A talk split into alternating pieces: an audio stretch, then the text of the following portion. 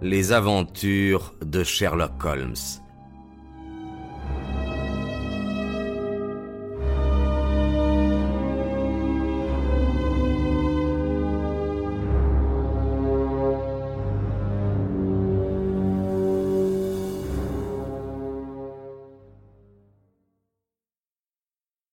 Plusieurs lettres attendaient Holmes à Baker Street. Il en saisit une, l'ouvrit et éclata d'un rire triomphant. Excellent, Watson. L'autre éventualité prend tournure. Vous avez des formules de télégramme? Écrivez donc deux messages pour moi. Sumner, agent maritime, Watcliffe Highway. Envoyez trois hommes pour être chez moi dix heures demain matin, signé Basile. C'est mon nom dans ces parages. Voici l'autre télégramme. Inspecteur Stanley Hopkins, 46 Lord Street, Brixton. Venez déjeuner chez nous demain matin, 9h30, important, télégraphié si pas possible, Sherlock Holmes. Et voilà, Watson, cette histoire infernale m'a hanté dix jours durant. Je la bannis par la présente de mes pensées jusqu'à demain matin où je compte bien que nous en verrons la fin définitive. Exact à l'heure prescrite, l'inspecteur Stanley Hopkins arriva et nous nous mîmes à table devant l'excellent petit déjeuner qu'avait préparé madame Hudson. Le jeune détective était aux anges de son succès. Vous croyez vraiment que votre solution doit être correcte demanda Holmes. Je ne vois pas comment le dossier pourrait être plus complet. L'enquête ne m'a pas paru concluante. Vous m'étonnez, monsieur Holmes. Qu'est-ce que vous voudriez de plus? Est-ce que votre explication répond à tout? Sans aucun doute. J'ai découvert que le jeune Nelligan est arrivé à l'hôtel le jour même du crime, sous le prétexte de venir jouer au golf. Sa chambre était au rez-de-chaussée, de sorte qu'il pouvait sortir quand cela lui plaisait. Cette nuit-là, il est allé à Woodmansley, il a vu Peter Carré dans sa cabine, ils se sont pris de querelle et il l'a tué avec le harpon. Là-dessus, horrifié de ce qu'il avait fait, il s'est enfui de la cabane en laissant tomber le calepin qu'il avait apporté afin de questionner Peter Carré au sujet de tous les titres en question. Vous avez peut-être remarqué que certaines des valeurs étaient pointées et d'autres, la grande majorité, pas. Celles qui sont pointées ont été retrouvées sur la place de Londres, mais pour les autres, on pouvait penser qu'elles étaient encore en la possession de Carré. Et le jeune Nelligan, d'après ce qu'il nous a lui-même déclaré, était fort désireux de les récupérer afin d'agir correctement à l'égard des créanciers de son père. Après sa fuite, il n'a plus, pendant un certain temps, osé approcher de la hutte, mais, en fin de compte, il s'est contraint à y retourner dans le but de recueillir les renseignements qu'il lui fallait. Il me semble que tout cela est simple et évident. Holmes sourit.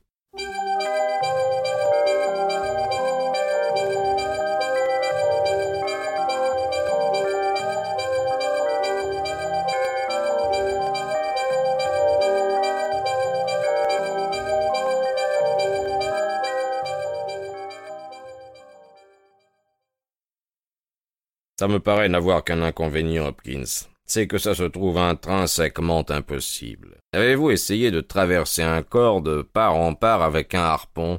Non? Bah, ce sont, mon cher, des détails auxquels il faut faire attention. Mon ami Watson pourrait vous confirmer que j'ai passé toute une matinée à cet exercice.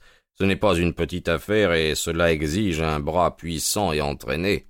Or ce coup a été frappé avec une telle violence que la pointe de l'engin s'est profondément enfoncée dans la paroi. Croyez-vous, ce jouvenceau anémique, capable d'un pareil effort, est-il l'homme qui a fraternisé en buvant du rhum et de l'eau avec Peter le Noir en pleine nuit? Était-ce son profil qu'on a vu se dessiner sur le rideau deux nuits avant? Non, non, non, Hopkins, c'est quelqu'un d'autre, et de bien plus formidable qu'il faut que nous cherchions. Le visage de l'inspecteur n'avait cessé de s'allonger pendant qu'Holmes me parlait. Ses espoirs et ses ambitions s'effondraient. Il ne consentit tout de même pas à abandonner sans lutte sa position. Vous ne pouvez pas contester que Nelligan était présent cette nuit-là, monsieur Holmes. Le carnet le prouve. Je crois que j'ai assez de preuves pour convaincre un jury, même si vous êtes en mesure d'y trouver des failles. En outre, monsieur, moi je lui ai mis la main dessus, à mon homme. Tandis que votre type terrible, où est-il?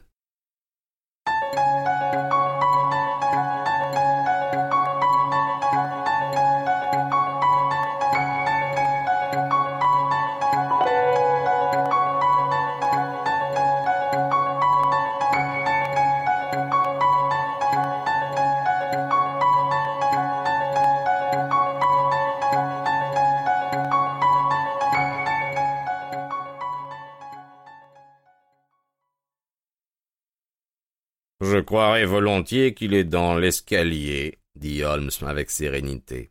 Je pense, Watson, que vous feriez bien de placer votre revolver à portée de votre main. Il se leva, posa sur une table volante un papier couvert d'écriture, puis. À présent, nous sommes prêts, conclut. On entendait dans l'antichambre des voix rudes, et madame Hudson vint ouvrir la porte pour rapporter que trois hommes demandaient à parler au capitaine Basile.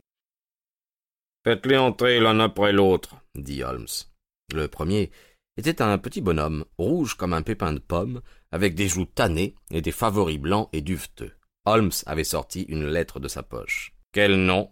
demanda-t-il. James Lancaster. Je regrette, Lancaster, mais la place est prise. Voilà un demi-souverain pour votre dérangement. Passez dans la pièce à côté et attendez quelques instants. Le second visiteur était un grand sec, aux cheveux plats et aux joues ternes. Il s'appelait Hugh Pattins. Lui aussi fut congédié avec un demi-souverain et invité à attendre. Le troisième postulant était un homme d'aspect remarquable, un visage farouche de bouledogue, encadré d'une broussaille de cheveux et de barbe, et au milieu duquel deux yeux noirs brillaient, pleins d'aplomb, sous d'épais sourcils dont la masse s'abaissait vers les paupières supérieures. Il nous salua et se planta devant nous, en vrai marin, pétrissant sa casquette entre ses doigts. Votre nom? demanda Holmes. Patrick Cairns. Harponneur? Oui, monsieur, vingt-six campagnes. De Dundee, j'imagine. Oui, monsieur. Et prêt à partir avec un navire d'exploration. Oui, monsieur. À quel tarif? Huit livres par mois. Vous pourriez partir euh, immédiatement Le temps de réunir mon équipement. Vous avez vos papiers Oui. dit l'homme en sortant de sa poche une liasse de documents graisseux auxquels Holmes jeta un coup d'œil avant de les lui rendre. Vous êtes l'homme que je cherche, lui dit-il. Voilà votre engagement sur la table. Si vous le signez, tout sera réglé. Le marin traversa la pièce et prit la plume. Vous signez ici? demanda-t-il en se penchant sur la table. Holmes s'inclina par-dessus l'épaule de l'homme et passa ses deux mains par-dessus son cou. Là ira comme cela, dit-il. J'entendis un déclic d'acier et un meuglement comme celui d'un taureau enragé.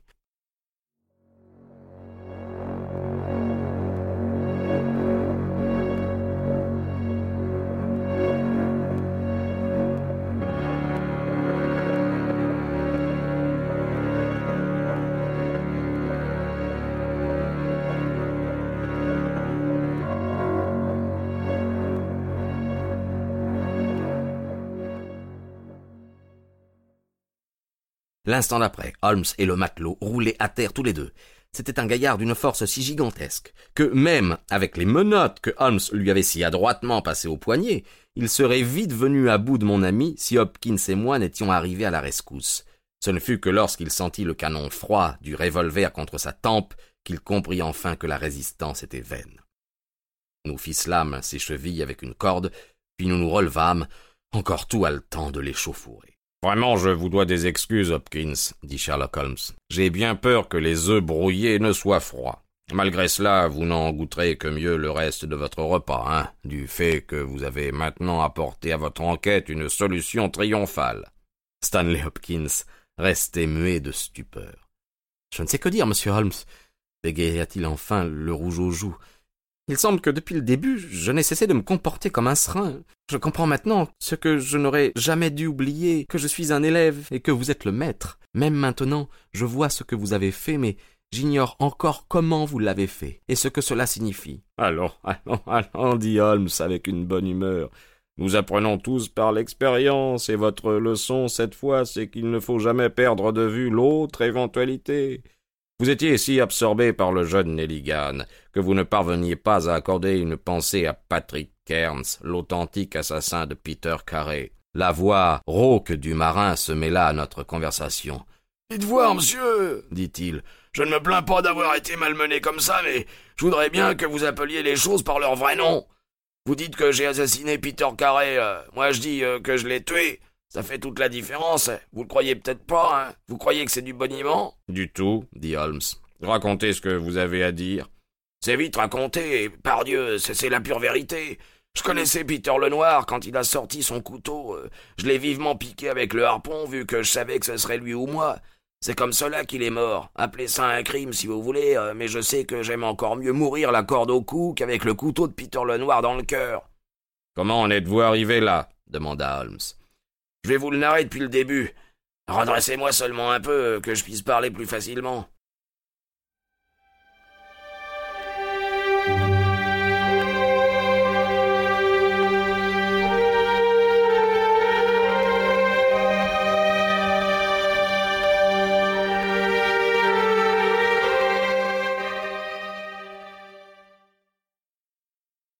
Alors voilà, euh, ça s'est passé en 1883 au mois d'août.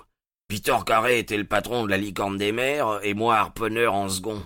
On sortait de la banquise et on rentrait avec des brises contraires et une tempête de vent du sud qui durait depuis huit jours quand on a recueilli une petite embarcation qui avait été poussée vers le nord par la rafale. Il n'y avait qu'un homme à bord, un terrien. L'équipage, croyant que le yacht allait couler, était parti pour essayer de gagner la côte norvégienne dans la chaloupe. Ils ont dû tous se noyer. L'homme, on l'a pris à bord, et le capitaine et lui, ils ont eu dans la cabine des conversations qui en finissaient pas. Tout ce qu'il avait apporté avec lui sur notre navire, c'était une caisse en fer blanc. Autant que je sache, on n'a jamais dit le nom de ce type, et la seconde nuit, il a disparu comme s'il n'avait jamais existé.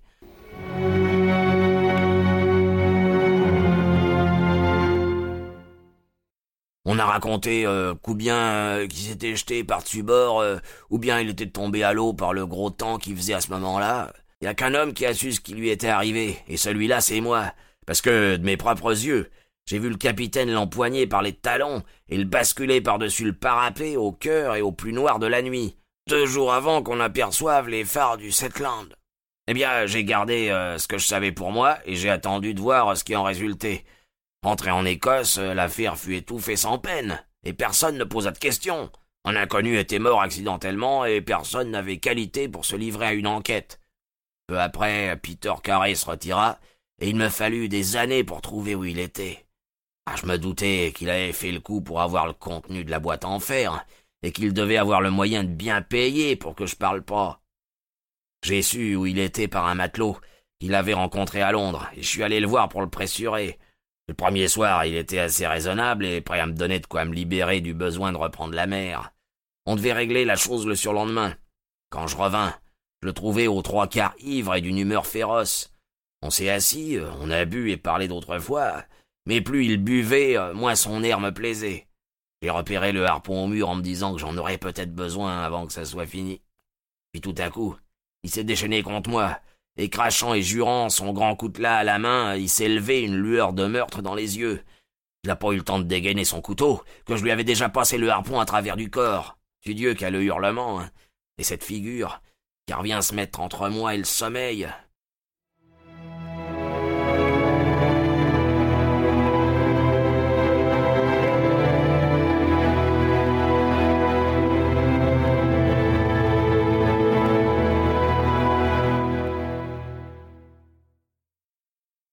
suis resté là, avec le sang qui coulait tout autour de moi, et j'ai attendu. Mais tout était tranquille. Alors j'ai j'ai repris du cœur. J'ai regardé autour de moi et j'ai vu la caisse en fer sur un rayon. Je l'ai prise. J'y avais en tout cas euh, tout autant droit que Peter Carré. Je suis sorti de la cabane en laissant comme un imbécile ma blague à Perlot sur la table. Maintenant, je vais vous dire le plus curieux de l'histoire. Je venais tout juste de sortir de la baraque quand j'ai entendu qu'on venait. Alors, euh, je me suis caché dans les buissons. Un homme s'est amené en se faufilant et entré dans la hutte, a poussé un cri comme s'il voyait un fantôme et a détalé à toutes jambes. Et qui c'était, euh, ce qu'il voulait, euh, c'est plus que je peux en dire. Pour ma part, j'ai marché quatre lieues, trouvé un train à Tunbridge Wells et atteint Londres comme ça, sans que personne ait rien su. Eh ben, quand j'ai examiné la boîte, constaté qu'il n'y avait pas d'argent dedans. Hein mais seulement des papiers que j'oserais jamais vendre. J'avais perdu ce par quoi je tenais Peter le Noir, et je me trouvais tout seul à Londres sans un shilling. J'avais plus que mon état comme ressource. J'ai vu les annonces qui parlaient de harponneurs et de salaires élevés, alors je suis allé chez les agents maritimes qui m'ont envoyé ici. C'est tout ce que je sais, et je répète que si j'ai tué Peter le Noir, la loi m'en doit des remerciements, vu que je lui ai épargné le prix d'une corde en chanvre. Une déposition fort claire, dit Holmes en se levant pour allumer sa pipe. Je crois, Pims, qu'il ne faut pas perdre de temps à mettre votre prisonnier en sûreté. Cette pièce n'est nullement appropriée au rôle de cellule et Monsieur Patrick Cairns tient trop de place sur notre tapis. Monsieur Holmes, dit Hopkins, je ne sais comment vous exprimer ma gratitude. Même maintenant, je ne comprends pas comment vous avez obtenu ce résultat. Simplement parce que j'ai eu la bonne fortune de tomber sur la bonne piste dès le début. Il est fort possible que si j'avais été au courant du carnet, cela aurait égaré mes réflexions comme ce fut le cas pour vous, mais tout ce dont j'avais entendu parler, l'adresse dans le maniement du harpon et la force prodigieuse qu'il y fallait, le rhum et l'eau, la blague en phoque, tout cela indiquait un marin, et plus spécialement un chasseur de baleines. J'étais convaincu que les initiales P.C. sur la blague résultaient d'une coïncidence et n'étaient pas celles de Peter Carré puisqu'il fumait si peu qu'on n'avait pas même trouvé de pipe dans sa cabine. Vous vous souvenez que je vous ai demandé s'il y avait du whisky et du cognac dans celle-ci. Vous m'avez répondu que oui. Combien y a-t-il de terriens qui boiront du rhum là où ils peuvent avoir d'autres alcools? Oui, j'étais sûr que c'était un matelot. Comment l'avez-vous trouvé? Mon cher, le problème dès lors devenait très simple. Si c'était un marin, ce ne pouvait plus être qu'un marin qui avait été sur la licorne des mers avec Carré. J'ai passé trois jours à télégraphier à Dundee et au bout de ce temps-là, j'avais la liste de l'équipage en 1883. Une fois trouvé le nom de Patrick Cairns parmi les harponneurs, mes recherches approchaient de leur fin. Je raisonnais que mon homme était probablement à Londres et qu'il aurait envie de quitter le pays un certain temps.